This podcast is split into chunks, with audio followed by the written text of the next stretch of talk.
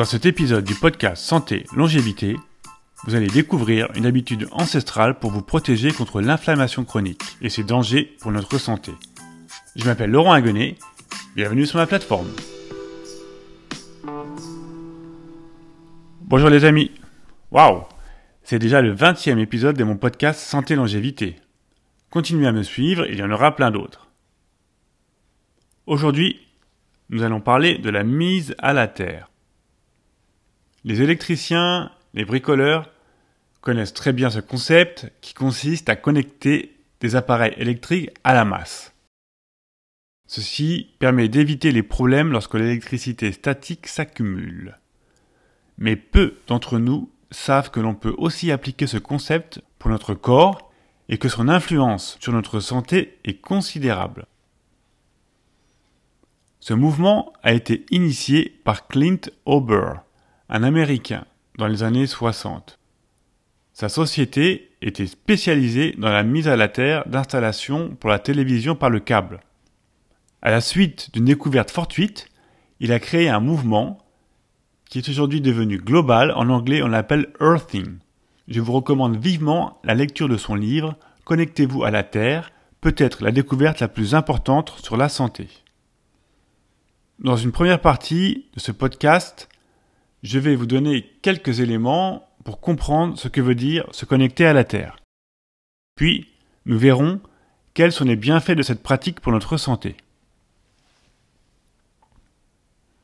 Dans Mise à la Terre, il y a le mot Terre. Cela fait bien évidemment référence à notre bonne vieille planète, à la surface de laquelle nous marchons tous les jours. Alors, petite devinette. Savez-vous quelle est la charge électrique de la surface de notre globe? Un indice Elle peut être positive ou négative. Vous avez une chance sur deux.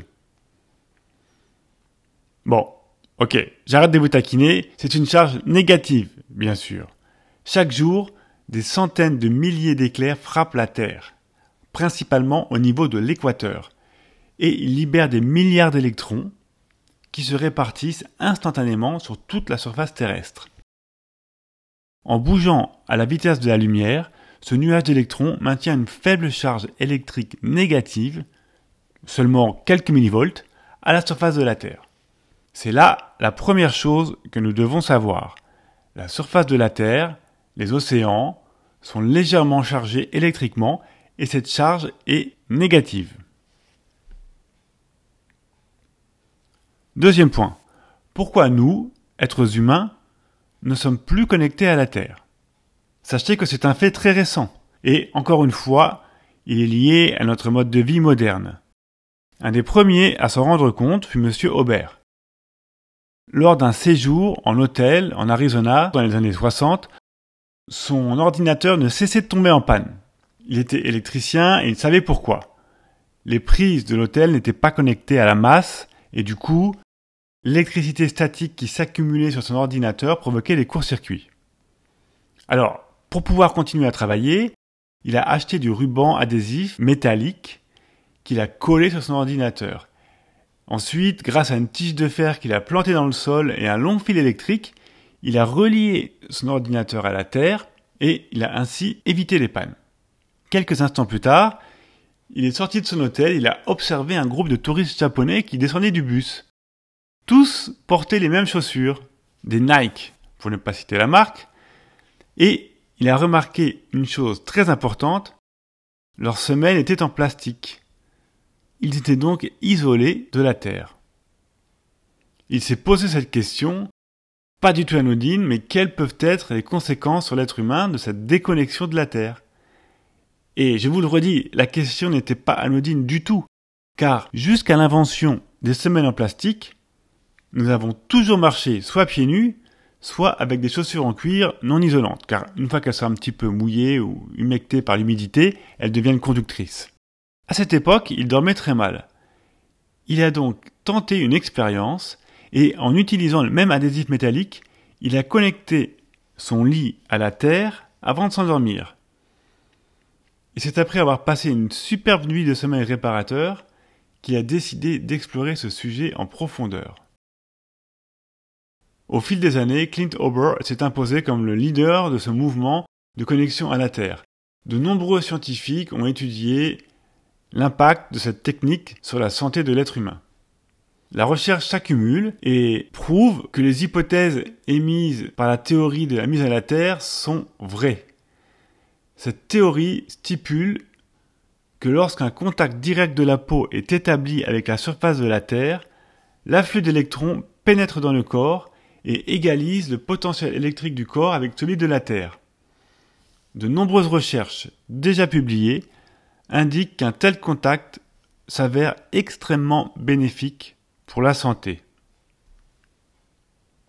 Alors, quelques preuves. Je vais maintenant vous présenter une étude clinique très intéressante. Les chercheurs ont sélectionné 40 volontaires d'âge moyen et ont fait deux groupes. Un groupe connecté à la Terre et un groupe non connecté à la Terre. Cette étude a été réalisée en double aveugle, ce qui veut dire que ni les chercheurs ni les participants ne savaient qui était connecté à la Terre et qui ne l'était pas. Ceci évite que l'effet placebo interfère avec l'étude. On a ensuite demandé aux participants de s'asseoir dans un fauteuil inclinable qui était recouvert d'un tapis de mise à la Terre. Mais les systèmes de connexion étaient dissimulés, donc personne ne pouvait savoir qui était connecté ou pas. Et grâce à divers équipements, dont des caméras thermiques, on a mesuré précisément la circulation sanguine dans toutes les zones du corps, ainsi que d'autres variables de la santé. Après avoir analysé tous les résultats, les chercheurs ont tiré de très intéressantes conclusions. Les sujets qui s'étaient connectés chaque jour pendant une heure à la Terre ont vu une grande amélioration de la qualité de leur sommeil, une diminution des douleurs, des inflammations, un effet normalisant sur leur taux de cortisol, encore appelé l'hormone du stress, une réduction des indicateurs de l'ostéoporose et une amélioration de la régulation du glucose. En outre, on a aussi observé une meilleure réponse immunitaire et une augmentation de la fluidité sanguine, qui, comme chacun le sait, est elle-même associée à de nombreux bienfaits. Ceci n'est qu'une étude parmi tant d'autres, et pour ceux qui souhaitent creuser, comme il y en a beaucoup d'autres et que je tiens à rester sous la barre des 10 minutes pour mon podcast, je vous invite à vous connecter sur mon site internet www.vivre120ans.com pour avoir plus de détails. Pour terminer, je vous donne quelques conseils afin que vous aussi, mes amis, vous puissiez vous connecter à la Terre. Et en fait, tout dépend de l'endroit où vous habitez. Pour les rats des champs, c'est beaucoup plus facile. Surtout si vous êtes proche de la mer, car la meilleure façon de se connecter à la Terre, eh bien, c'est de marcher ou de nager dans l'océan. Ou alors de marcher pieds nus dans votre jardin. Et s'il fait beau, prenez le temps de vous allonger avec peu ou pas de vêtements dans l'herbe. Écoutez votre corps, vous sentirez la différence, je vous l'assure. Pour les rats des villes, c'est plus difficile, donc il vous faudra utiliser un biohack. Procurez-vous un tapis conducteur que vous brancherez dans une prise de courant connectée à la Terre. Vous pourrez y poser vos pieds, nus bien sûr, en lisant un livre ou en travaillant sur votre ordinateur. Cela marche aussi, mais moi, en ce qui me concerne, je préfère quand même l'océan. Vous trouverez quelques suggestions d'achat dans les notes du podcast sur mon site internet www.vivre120ans.com. Voilà, voilà, c'est tout pour aujourd'hui. Vous en savez maintenant un peu plus sur la connexion à la Terre. Si vous avez des questions, n'hésitez pas à me contacter ou à consulter mon site internet, je vous le rappelle, www.vivre120ans.com. Je vous dis à très bientôt pour un nouveau podcast santé longévité et d'ici là, portez-vous bien.